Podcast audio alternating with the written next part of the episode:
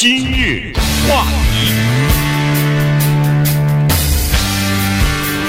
欢迎收听由钟迅和高宁为您主持的今日话题。呃，这个诺贝尔的。呃，经济学奖呢，在星期一的时候颁发了啊，这个是呃诺贝尔的这个六个奖项当中最后一个颁发的，是由三名美国的经济学家所获奖的。那么呃，其中一位呢是叫做 Robert J. Shiller 啊，他是呃耶鲁大学的教授，他在二零零五年的时候啊，当他看到美国的。房市就是房子的价值快速攀升，然后呃，房屋贷款又这么呃，就是零档呃，就不需要付任何的这个呃首期付首期付款啊，呃，随时就可以得可以得到这个呃贷款的这个宽松的这个条件呢。他当时就预测了说，呃，美国的房屋的泡沫正在形成，而且等泡沫破灭的时候呢，房屋市场的这个价值可能会下跌百分之四十左右。呃，五年之后，到二零一零年的时候呢，再看一下房屋市场的价值呢，哎，果然他说的这句话就应验了。对，但是五年以后呢，另外一个经济学家，芝加哥大学的著名的经济学家 Eugene Fama。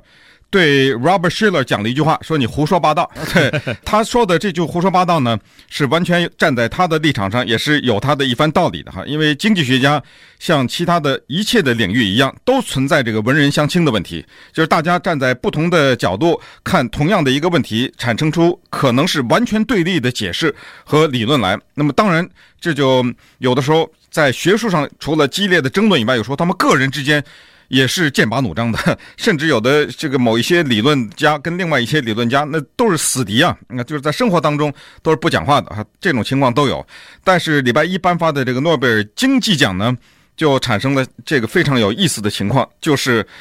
我非说这是一条路，那个非说这是一匹马，这个叫指鹿为马嘛，对不对？嗯。偏偏这个诺贝尔经济奖呢，做出这样的一个不可思议的裁决，就是你说它是路也对。你说他是马也对，对吧？对，他给了这么一个奖，还有一个第三个人是三个人分的哈，那个第三个人也是芝加哥大学的经济学的教授，但是那个第三个人呢，他在这方面的理论呢有点辅助性的哈，就是这三个人的经济理论加起来，整个呢是对这个金融市场产生一种解释。那在这里顺便也稍微提一句，就是诺贝尔经济奖呢，实际上是一个不存在的奖项，原因是诺贝尔先生当他去世的时候，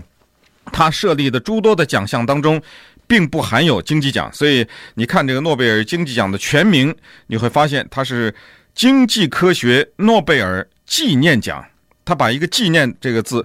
放在这个经济奖的旁边啊，这就是因为在诺贝尔呢，他去世了以后，由这个诺贝尔委员会。自说自话，因为人已经不在了嘛，你没办法征求他的同意。自说自话呢，认为经济这个领域实在是太重要了，而且它关系到民生啊，绝对的是生活当中的一件非常主要的一个方面吧，所以就设立了这个经济奖项。所以昨天的时候呢，这一百二十万美元就由这三个人 给分了啊，这是那个诺贝尔经济奖的情况。对，那么当时这个法玛呢，法玛教授呢，他提出来的说道理呢是说。没有什么泡沫，他根本就不承认有什么叫什么股市的泡沫、房屋的泡沫，呃，什么什么的泡沫啊？他说这个是不存在的，因为他的理论基础是说，一个资产的价值，不管是股票、呃债券还是这个房地产，它的这个资产的价值呢，完全反映的是当时可以获知的所有的资讯的总和。嗯，所以呢，这就形成了整个这个金融市场为什么可以有效的和理性的运作？因为我们大家得到的资讯都是相同的，我们大家都得到的是这样的资讯，做出了理性的判断之后才进行的投资。呃，他就问一个简单的问题，就是说，实际上在二零零五年的时候，房房地产这个价值上升的这么快的时候，哪一个人是傻瓜？哪个人他都认为说这价值。每个人都是得到了当时所有的资讯之后，他做出的判断嘛。他做出我买的时候，他还会上升，可是没想到最后是下跌了哈。所以，这个当时做这个决定的时候，他认为说这个是市场对整个的资讯做出的判断和供需供需方面的关系。所以呢，他是采取这个理论的哈。那么好了，现在金融市场理论实际上就等于。一正一反的理论提出来了，而正反两方面的这个理论大家、理论方面的这个代言人呢，嗯，一个是希勒教授，一个就是法马教授。那他们俩人分别又获得了，就是或者是分享同一年的这个经济学奖，所以这个倒是真的嗯蛮有意思。对，当然这个经济学奖哈，或者说经济学上面对立的理论和比如说数学上或者是文学上的这种，甚至是哲学上的对立的理论，这个可是有天壤的之别。原因是。哲学家对于比如说生命的意义啊，或者是对一些宗教的产生的解释啊等等哈，这些呢，你可以进行这个比仗哈，打得不可开交也好，你甚至在宗教上讨论啊，宗教讨论那不行，宗教讨论这个跟、这个、那要打起来了，那要打起来，对，那不行。就是这个呢，跟经济的不太一样的是，经济学的不同的学派的讨论，直接影响到我们的生活，因为什么呢？因为。它决定了政府制定什么样的经济政策，对，它决定了银行和中央银行，就是美国的中央银行之间是什么样的借贷的关系，它决定了利率这个东西该怎么设定，它最关键的问题是决定政府对于金融市场的干预的程度多大，这个东西非常的重要。包括联储会主席这个人格林斯潘，他是一个什么经济的理念？比如说这两个希勒和法玛这两个对立的经济理论。格林斯潘他是站在哪一方面的？接下来的这个一连串的这个联储会主席，包括现在的耶伦，他又是站在哪一方面？以及跟他理念相同的人组成的这个班子，包括世界银行啊什么，所有的这些都会受到经济理论的影响。那有了经济理论的影响，就会有经济政策，包括总统在内。瑞根做总统的时候，他那个时候是什么样的经济理论？然后卡特是什么理论？到现在奥巴马他们是用什么样的经济理论来支持他们的这个整个的这个政治的一个一系列的这个不从竞选开始到现在的政治理念，这都对我们的生活有影响哈。对，呃，所以呢，这个经济学奖实际上是和比如说物理学和数学奖还不太一样，物理学和数学。我相信好像应该正确的，是不是应该只有一个哈？但是这个科学嘛，啊对，但是这个经济学呢，它是不太一样的。所以呢，这个就是你如果能举出法玛教授能举出很多的例子，说明整个的金融市场的运作是有效的和理性的。但是相反，这个希勒教授呢，同样他可以举出很多的证据和例子，反映出市场的不理性和市场的没有效率。所以呢。这两个是截然对等的，那么呃相对的。那稍待会儿呢，我们就再来看看，呃第三位教授以及他们三个经济学家对美国金融市场预测方面的这个理论基础。今日话题，欢迎继续收听由中讯和高宁为你主持的今日话题。呃，今天跟大家聊的呢是今年的这个诺贝尔经济学奖的三位美国经济学家啊，刚才说的希尔教授。和这个法玛教授呢，是两个截然相反的不同呃理论学派方面的代言人哈。另外第三位获奖的人呢，跟他们一起分享这个今年呃经济学奖的另外的一个人呢，呃是叫做 Hansen 教授哈，他也是芝加哥大学的。那么他的这个理论呢，主要是用这个统计分析方面的理论呢，来衡量价格波动。的这个真实的价值哈，就是说，在不管是短期还是长期的，在价值波动的这个框架之内呢，它反映出来的真实的这个价值。那么，它的这个理论呢，也被尤其是在这个社会科学方面呢，是广泛使用的啊。所以，他们三个人在各自的领域当中，呃，在工作哈，为自己的这个理论在进行各方面的这个研究。呃，三个人相互之间是没有什么，呃，合作在一起，不像是物理啊、化学啊，他们得奖基本上都是在一起，呃，共同为某一个理论或一个实验在做。他们三个人是分头的，呃，各管各的，各顾各的。哎，结果没有想到，这个瑞典的诺贝尔评奖委员会把这三人的理论放在一起，然后给他们颁奖了。对，因为这里面的解释是这三个人的经济理论加在一起。做了下面的市场方面的总结，就是金融市场的波动。这个金融市场包括股票和债券等等，这个价格在短期之内是不可预测的，但是从长远的角度来看是有一定的可预测性的。就这样。那这是简单的说，就把这三个人的理论加起来，所以呢，也并不完全是指鹿为马。也就是说，这个东西，呃，四四鹿四马，这个东西，这个你的加上我的，呃、你的加上我的呢，就产生出这么一个动物来。这个动物呢，还是有可能、呃、可知的，但是你给点时间啊，您这不能这个盲人摸象，你摸的这一部分就是说这个，你摸的那部分就说这个那个动物不行，因为给点时间，你把这个象全给摸清楚了以后。你不就知道它是什么动物了吗？呃，基本上就是这么一个意思了哈。但是呢，这里面还是这个比较有意思的是，就是经济学理论的冲突跟我们老百姓的关系是什么？因为我知道我们的这个听众当中呢，有很多人喜欢做投资啊，尤其是在股票市场上面，也很多人呢。你要跟他聊的话，那也是振振有词的，对，恨不得这个股票市场这捏在他的手里是，好像那个总是他赚的哈。当然，比较少的人是讲自己赔的这个经历，所以更要仔细的来听一听这些经济学家们他们是怎么研究这个东西的。因为有时候他说出一句话来哈，听出来好像是连三岁孩子都会说的一句话：资产的价格非常难以预测。就这就得奖了啊？不是这么回事的哈，因为简简单单的一句话的背后，他做了多少年的测试，做了多少次的试验，然后用多少各种各样的方法去来证实自己的这一句话，所以这个呢，就是对我们的生活的直接影响，反映在政府的政策。首先谈一谈八十年代的市场的解禁啊，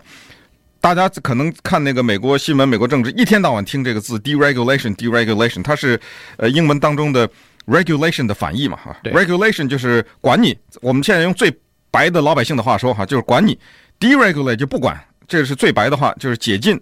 八十年代卡特首先开始，后来 Ronald Reagan 总统，接下来卡特是民主党的总统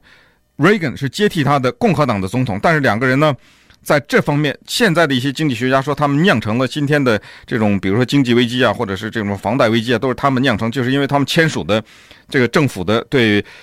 金融市场管理的这种解禁，卡特先签签了以后，他下台以后，Reagan 接上来。Reagan 有意思，Reagan 做总统的时候，他的那个财政部长叫 Reagan，所以这个 这这个大家都可能还记得呢哈。所以当时产生出一个名词来，叫做 Reaganomics，那叫雷根或者里根经济学，基本上都是呃围绕着这个就是。到最后呢，我们现在看出来是让有钱人得利，但是这个是跟那个 Farmer 的理论是紧密相关的。因为获得诺贝尔经济奖的 Farmer 他是说，市场是有理性的，他是这样的认为啊，他是有一种规律的。你别管他，你政府生硬的去管他的话，等于是打破了他的某种规律。你强行的要求他向什么方向走，他未必。按照你的那个方向走，然后再说极端一点，你不变成社会主义了吗？干脆别市场经济，改计划经济算了。所以在这种理论之下呢，政府就对市场解禁了。对，Fama 的这个理论基础呢，是呃，也算是。政府来制定经济政策的一个基础，哈，就是说它的理论基础是说，在金融市场当中是理性和有效的运作的，所以呢，政府你别去管它，他自己有他自己的呃经济模式，人为的干预以后呢，反而使得这个模式遭到破坏，那以后的发生的事情啊，反而更难以预料了，让他自己呃产生出问题，他自己就会解决，因为如果你相信他这个理论是理性和有效的话，那他。出现问题不是就自己可以解决了吗？嗯，所以呢，那时候的经济政策就开始放宽啊，对金融的监管呢就逐渐的解除，结果我们就经历了两大危机哈。第一次是在二零零零年的这个泡沫啊，经济呃这个是 dot com 的这个泡沫哈，对网络的这个泡沫呃和对金融市场的这个冲击。第二呢就是二零零六年的房屋市场的这个泡沫。对，那这两次呃泡沫出来以后，大家吓到了。认为说，哎呦，看来这个整个的市场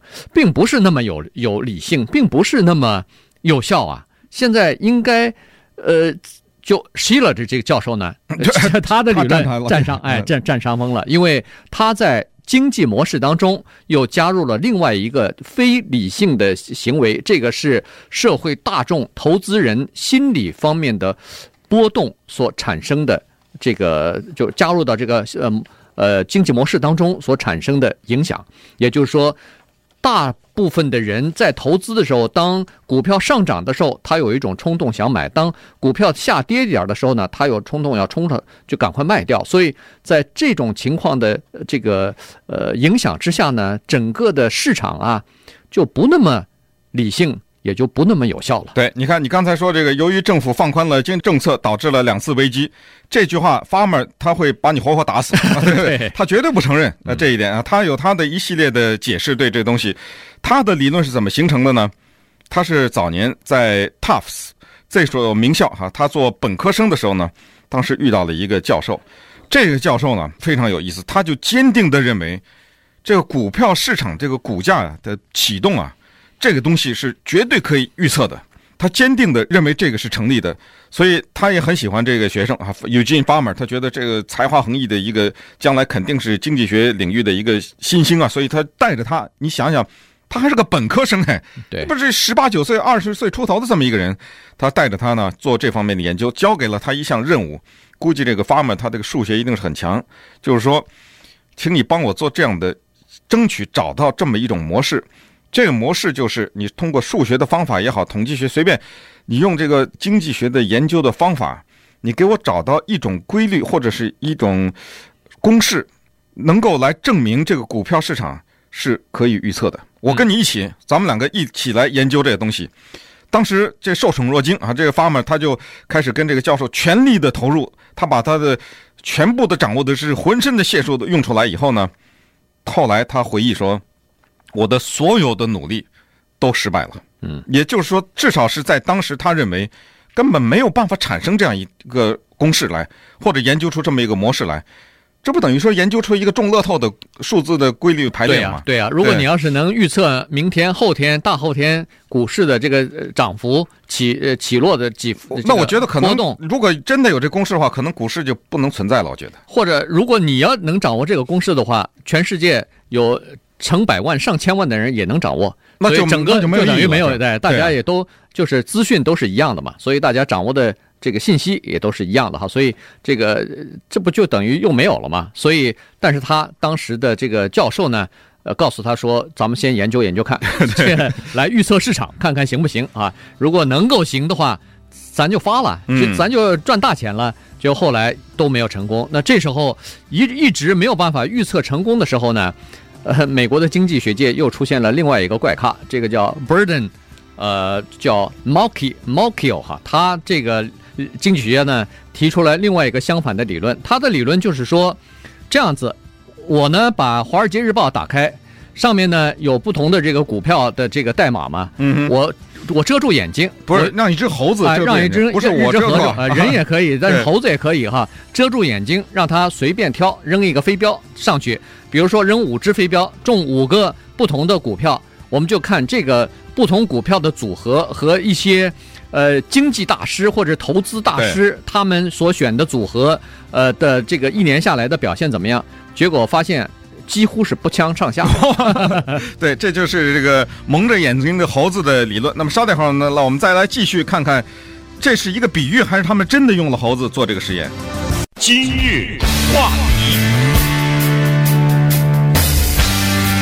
欢迎继续收听由中讯和高宁为你主持的今日话题。这段时间跟大家讲的呢是，呃，礼拜一刚刚宣布的这个诺贝尔的经济学奖的三位经济学家他们的理论啊，和对我们日常生活以及呃股市啊、债券市场啊、房屋市场的表现的一些预测，还有呢就是他们的理论怎么样来影响美国的这个经济政策的啊。刚才说过了。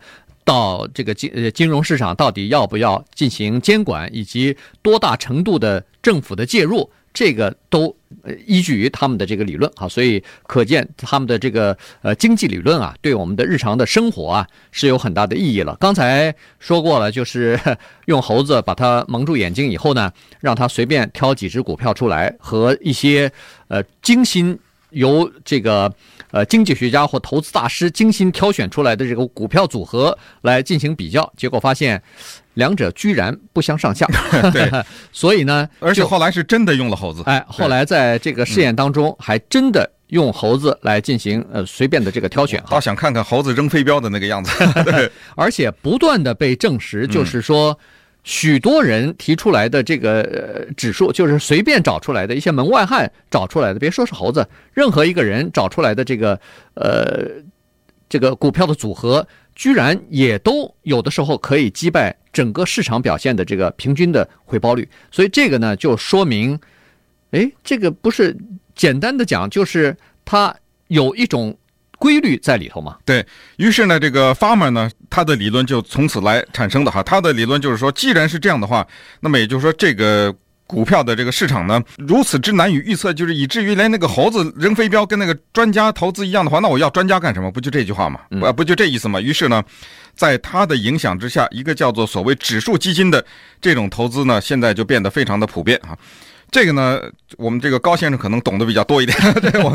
不是太知道。但是对于我们普通人来讲呢，所谓指数，这个大家也都听说过，什么道琼斯工业指数，对吧？这个都听说说。台湾还有什么加权股价指数等等，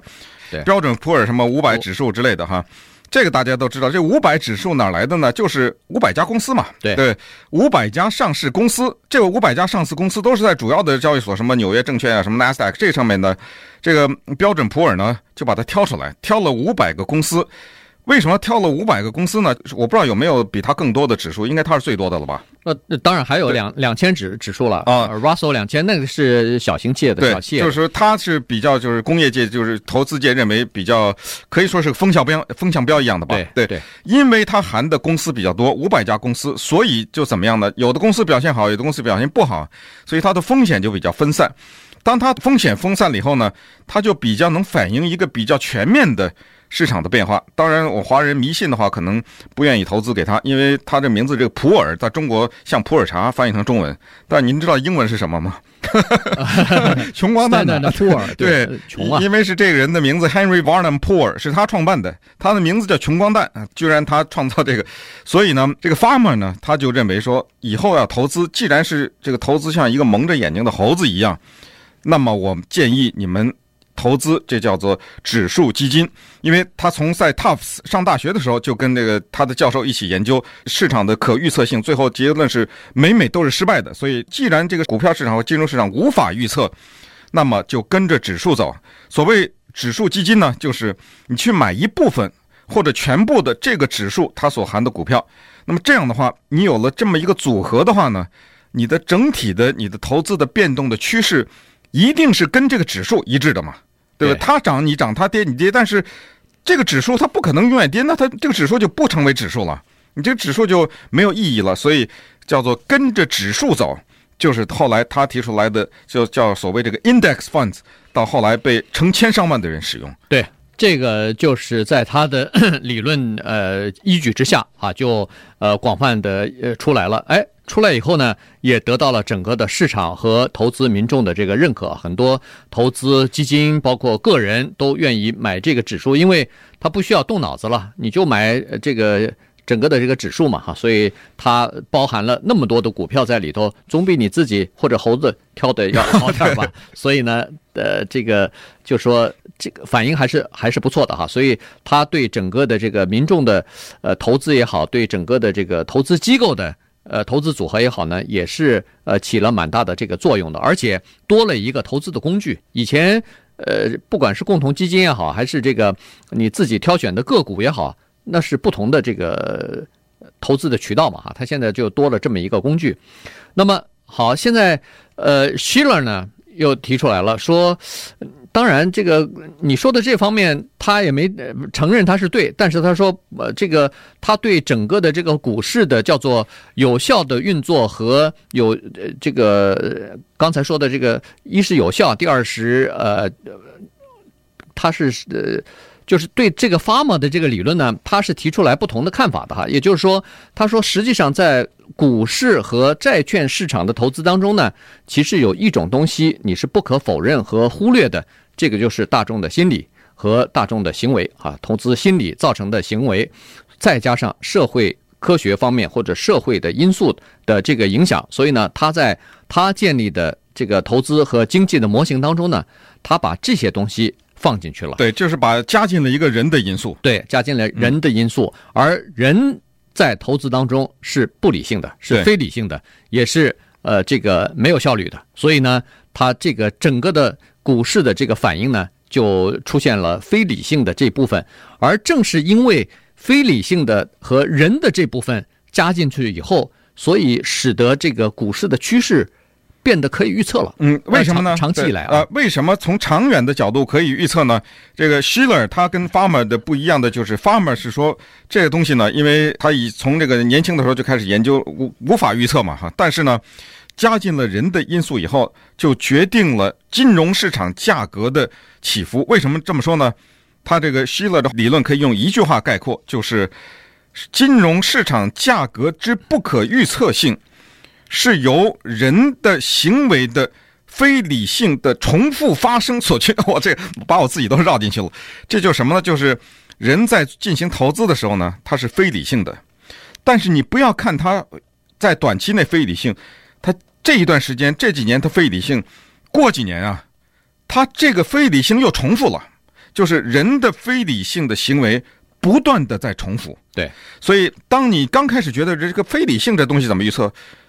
再过一段时间你怎么发现它这个非理性又来了，而且这个非理性的重复跟上一次是出奇的相似，所以这一次又一次的非理性的重复呢，给一段时间，你多给我一点时间，我就可以预测了。于是。这个房屋市场在有人类的历史上这一次才泡沫吗？不是吧？不，不是，不是一次吧？对，他就把这个人类历史上的这些泡沫一次一次给它放在一起摸这个规律，就是多长时间在什么样的环境之下人最会变成非理性，然后这种非理性持续多久？那么这样的话，不就是在一定程度上就可以预测了吗？那稍等会儿我们再看一看，最终这个三个这大家他们的理论怎么是叫做殊途同归啊？